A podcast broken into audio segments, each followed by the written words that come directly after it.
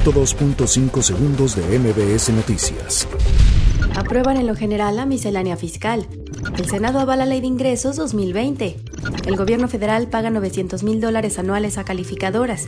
El PRD clausura de manera simbólica el Congreso de Baja California. Revisan información del SAT y registros de la propiedad en caso Bartlett. Investiga la Secretaría de Función Pública el patrimonio de Romero de Champs. Juez Delgadillo Padierna libera a 27 de los detenidos en Tepito. El gobierno de la capital evaluará con empresarios negociar permanencia de la Fórmula 1. Ofrece Semovia a aficionados de la Fórmula 1 alternativas de transporte público.